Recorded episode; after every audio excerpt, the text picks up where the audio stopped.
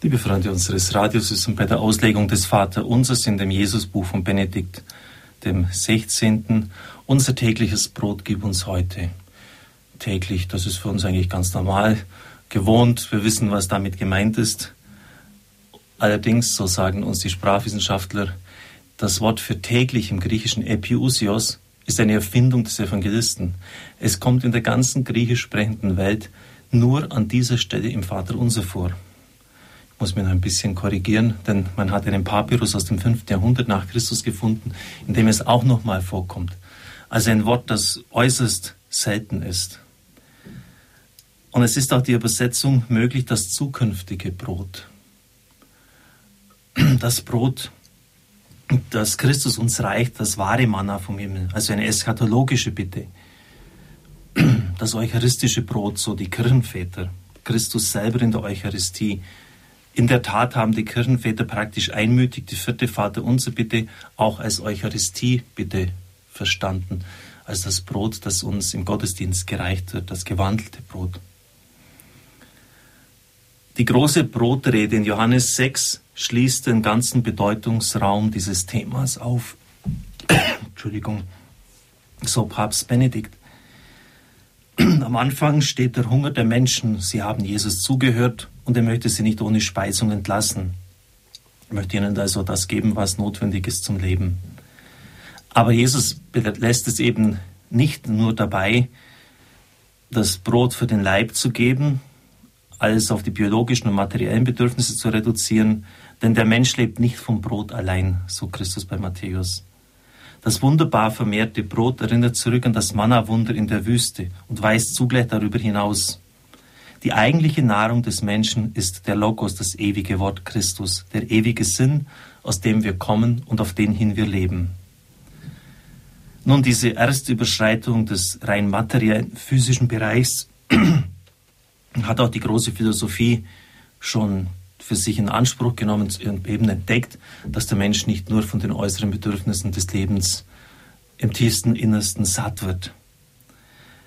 Aber es kommt noch eine nächste Überschreitung hinzu. Der ewige Logos wird konkret zum Brot für den Menschen erst dadurch, dass er Fleisch angenommen hat, dass er den menschlichen Worten zu uns spricht. Das ist also der Skandal der Menschwertung, dass er uns nahe kommt. Und die dritte wesentliche Überschreitung, dieses Brot, das den Menschen nährt, das im Speis ist für das ewige Leben, wird nicht aus dem Jenseits gereicht, sondern ist Gabe im Jetzt, im Heute. Der, der Menschgewordene gibt sich uns im Sakrament und so erst wird vollends das ewige Wort Manna, die Gabe des künftigen Brotes schon heute. Zugleich ist diese äußerste Verleiblichung auch die wahre Vergeistigung. Der Geist ist es, der lebendig macht, das Fleisch nützt nichts, sagt Christus soll man annehmen, dass Jesus bei der Brotbitte all das ausgeklammert hat, was er sonst über das Brot sagt und was er uns als Brot geben wollte? Wenn wir die Botschaft Jesu als Ganzheit nehmen, dann kann man die eucharistische Dimension in der vierten Vater unser Bitte nicht streichen. Und schauen Sie, das war ja jetzt wieder genau der Ausgangspunkt und der Streitpunkt auch mit den Exegeten. Also da kommen dann die Dogmatiker, da kommen die Leute aus der Spiritualität und da steht ganz simpel dort, gib uns das Brot, das wir brauchen. Also das Brot steht jetzt für die Grundbedürfnisse des Menschen und Nahrung überhaupt. Gib uns das, was wir zum Essen brauchen und die kommen jetzt da daher und faseln da irgendetwas zusammen, dass damit das eucharistische Brot gemeint ist. Es wird also spiritualisiert, vergeistigt und der ursprüngliche und erste Grund, wo das Wort angesiedelt ist, sagen wir es direkt eben im Hunger und Durst des Menschen, der wird vergeistigt und verflüchtigt. So kann man Exegese nicht treiben. Und das ist jetzt ein ganz wichtiger Punkt, dass der Papst eben die Kraft der Synthese aufbringt. Das war immer auch Aufgabe der Dogmatik. Das Gesamte betrachten.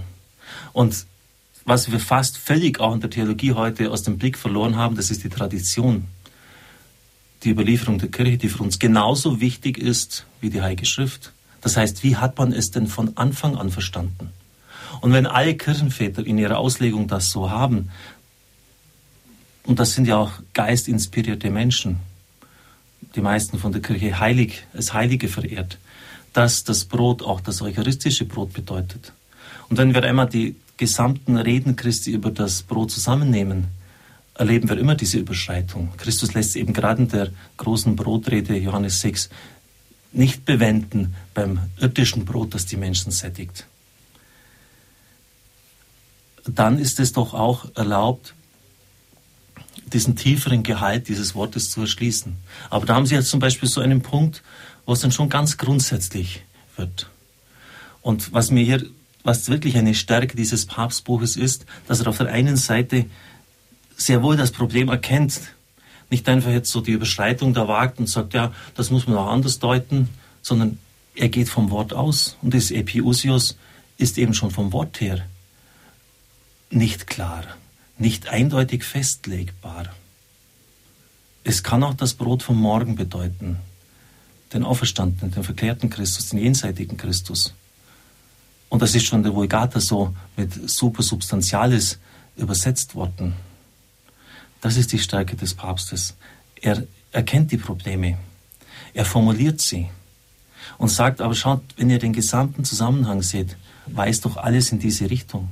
Also haben die Kirchenväter so Unrecht gehabt?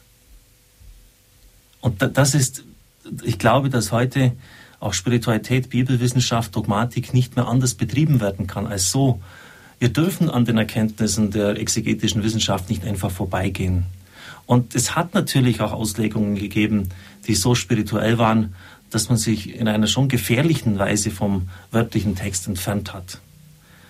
Und der Papst nochmals erkennt dieses Problem und ist eben mit, mit seiner Gesamtschau, mit dem, was er von den Kirchenvätern mitbringt, in der Lage, aber dennoch eine andere Ebene zu betreten. Und ich meine, dass es darauf ankommt. Er erwähnt dann noch Cyprian, den Kirchenvater. Vater unser heißt es, und so heißt auch, gib, es unser, gib uns unser tägliches Brot heute.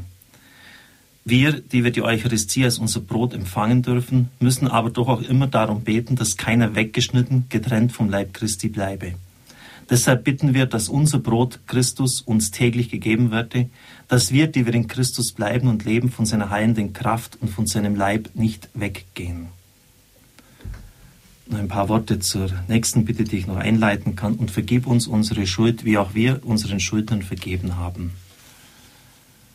Überwindung von Schuld ist eine zentrale Frage jeder menschlichen Existenz. Die Religionsgeschichte kreist um diese Frage. Schuld ruft Vergeltung hervor und löst somit eine Kette von Verschuldungen aus.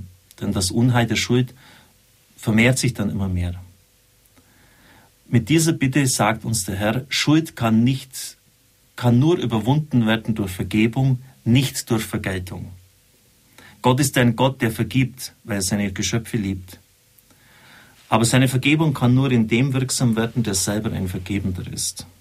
Das Thema Vergebung durchzieht das ganze Evangelium. Es begegnet uns gleich zu Beginn der Bergpredigt, in der Auslegung des fünften Gebotes. Wenn du deine Gabe zum Altar bringst und dir dabei einfällt, dass dein Bruder etwas gegen dich hat, so lass deine Gabe dort auf dem Altar liegen. Geh und versöhne dich zuerst. Es ist die Voraussetzung also rechte Gottesverehrung. In der Mitte des Matthäusevangeliums steht das Gleichnis vom unbarmherzigen Knecht. 10.000 Talente, eine unvorstellbar hohe Summe, das gesamte Steueraufkommen von Palästina, ja sogar noch mehr, schuldet er seinem Herrn. Es wird ihm erlassen und er ist nicht bereit, die 100 Denare seinem Mitknecht zu erlassen. Und schließlich hören wir vom Kreuzer die Bitte Jesu, Vater, vergib ihnen, sie wissen nicht, was sie tun. Also Vergebung mitten im Evangelium angesiedelt. Der Papst hat auch hier noch einiges ausgeführt. Wir werden es am Dienstag hören. Und dann kommen wir zu dem wichtigen Satz des Vater Unseres und führe uns nicht in Versuchung. Auch hier ist natürlich ganz Grundlegendes anzumerken.